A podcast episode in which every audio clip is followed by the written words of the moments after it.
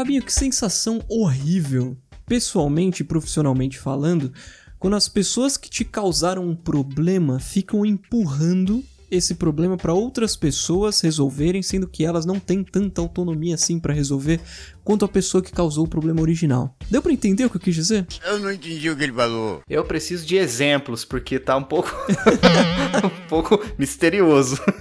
Problemas de escritório, Fabinho. Digamos que seu chefe. hum, Precisava te passar algum trabalho, vamos colocar assim. certo. Só que ele não tem como te passar porque ele tá muito ocupado ou porque ele sabe de outras pessoas que podem fazer isso por você, pra você, né, no caso. Então ele fica empurrando pra fulano: "Ah, fala com fulano de tal, que fulano de tal resolve pra você". Aí você vai falar com fulano de tal, e fulano de tal fala de outro fulano que resolve isso pra você. Sendo que na verdade, quem tinha que resolver, quem tinha que te passar isso era essa primeira pessoa, que inclusive na hierarquia tá muito acima de todas essas outras, sabe? E vai ficar melhor logo assim que eu assumir como King Size, o senhor das terras do Rio de Janeiro. Os King Size são os reis maiores que existe no planeta. Em Portugal, em 1485, pela corte portuguesa, a corte portuguesa deu aos King Size o brasão King Size. Sim. Isso aí tem muito a cara de. Eu não quero generalizar, mas tipo assim, é o estigma que se tem Uhum. servidor público, né? Quando você vai em algum hospital público ou alguma repartição. Sim, Aí sim. você vai lá assim, ah, isso aí é departamento do fulano, você tem que ir em tal lugar, levar o documento em tantas vias e tudo mais. Daí você Sim. chega lá, não, isso aqui não é nosso departamento, isso aqui Exato. você tem que ir lá, lá em tal lugar. Daí o terceiro cara fala que não, é naquele primeiro que você foi. Isso aí o cara, é que o cara é novo lá, é, está, colocaram estagiário lá, então não deve saber, mas é lá mesmo. Exato. Aí ninguém sabe o que, que Não é, parece que tá todo mundo. Os caras ficam se coçando o dia inteiro e ficam empurrando quando chega um trabalho. Cara, é, você falou isso aí, eu já lembrei. Eu lembro pessoas É. Uhum. no meu convívio, também não, po- não vou citar também pra não ser antiético, Uhum. que é assim, que a pessoa não faz nada o dia inteiro. Quando você chega lá pedir alguma coisa que é da, da responsabilidade dessa pessoa, Uhum. a pessoa fala assim, você faz aquela cara de má vontade. É. Mano, ai, que preguiça que me dá. Demais, cara, demais. E daí, e pior é que quando esse tipo de coisa acontece no profissional, começa a te desanimar, né? Porque quando essas coisas acontecem, elas não acontecem pela primeira vez. É que a primeira vez que acontece, fica beleza, é a forma do cara de trabalhar. Mas aí, 500 vezes depois, você já tá meio saturado daquilo, né? É. E que cê- cê- cê- você não consegue enxergar uma forma daquilo mudar nos próximos anos. Então te desanima, cara. Te desanima. Você, você perde a vontade de, de, de, de- de- Como que eu posso dizer? De dar o seu máximo como você sempre fez, sabe? Porque você sabe que não, Uhum. quando você precisa contar com alguém pra te ajudar a dar esse máximo, né? Você depende desse alguém pra te passar um trabalho, pra que você dê o seu máximo, você não pode contar. Isso é muito chato, cara. Você se sente remando sozinho no barco. né? Exatamente, exatamente. Fica aquela sensação daquela frase que eu falei: cachorro com muito dono morre de fome. Mas nesse caso, no meu caso, Exato. tá- pode até soar como uma indireta isso. Não, não, não é um monte de dono, é um só. Só que esse um só, ele não.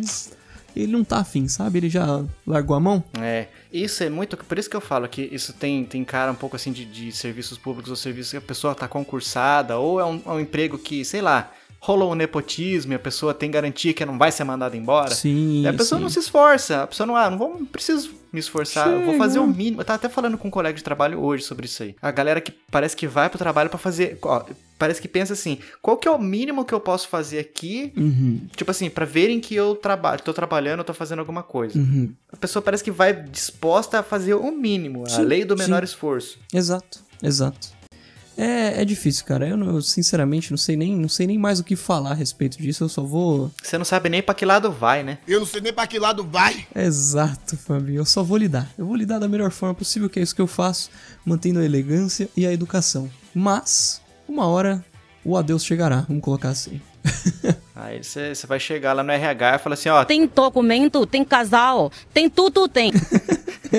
Exatamente. só não tem eu aqui mais, chega, pra mim deu, não sou obrigado a nada. Exatamente. Eu não sou obrigada a nada, a nada. Não sou, eu não sou e, e- e- e- um abraço, né? Nossa, cara, é, é muito decepcionante quando você se sente, tipo assim, o único que tá se esforçando, ou um dos únicos que tá se esforçando pra um projeto ou num trabalho no geral, assim. Uhum. Em relacionamentos também isso pode ser aplicado. Super. Na, na- com a família. Praticamente todos os âmbitos, né?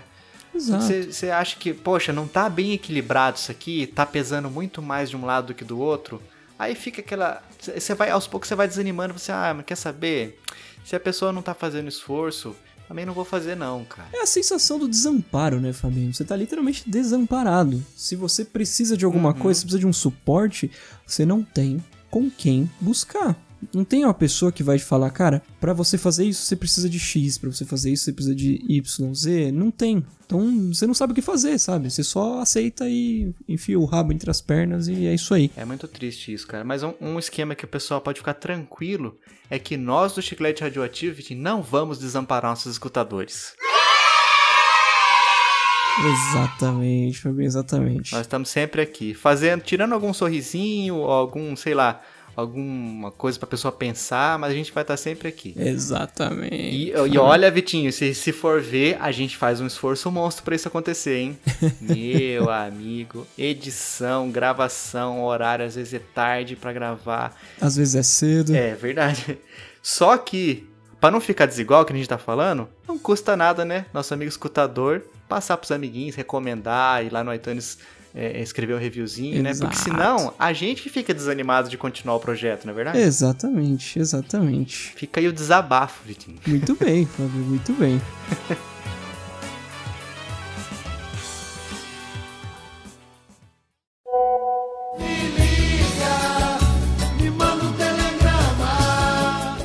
Vitinho, nós estamos no Telegram com um grupo super especial para os nossos amigos escutadores. É bom ou não é?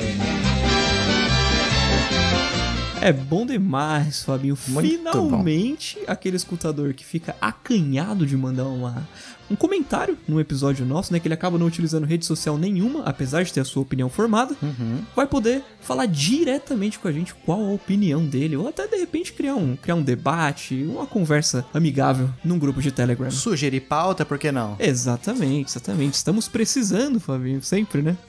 É sempre bom ter ideias de pautas recomendadas pelos nossos escutadores.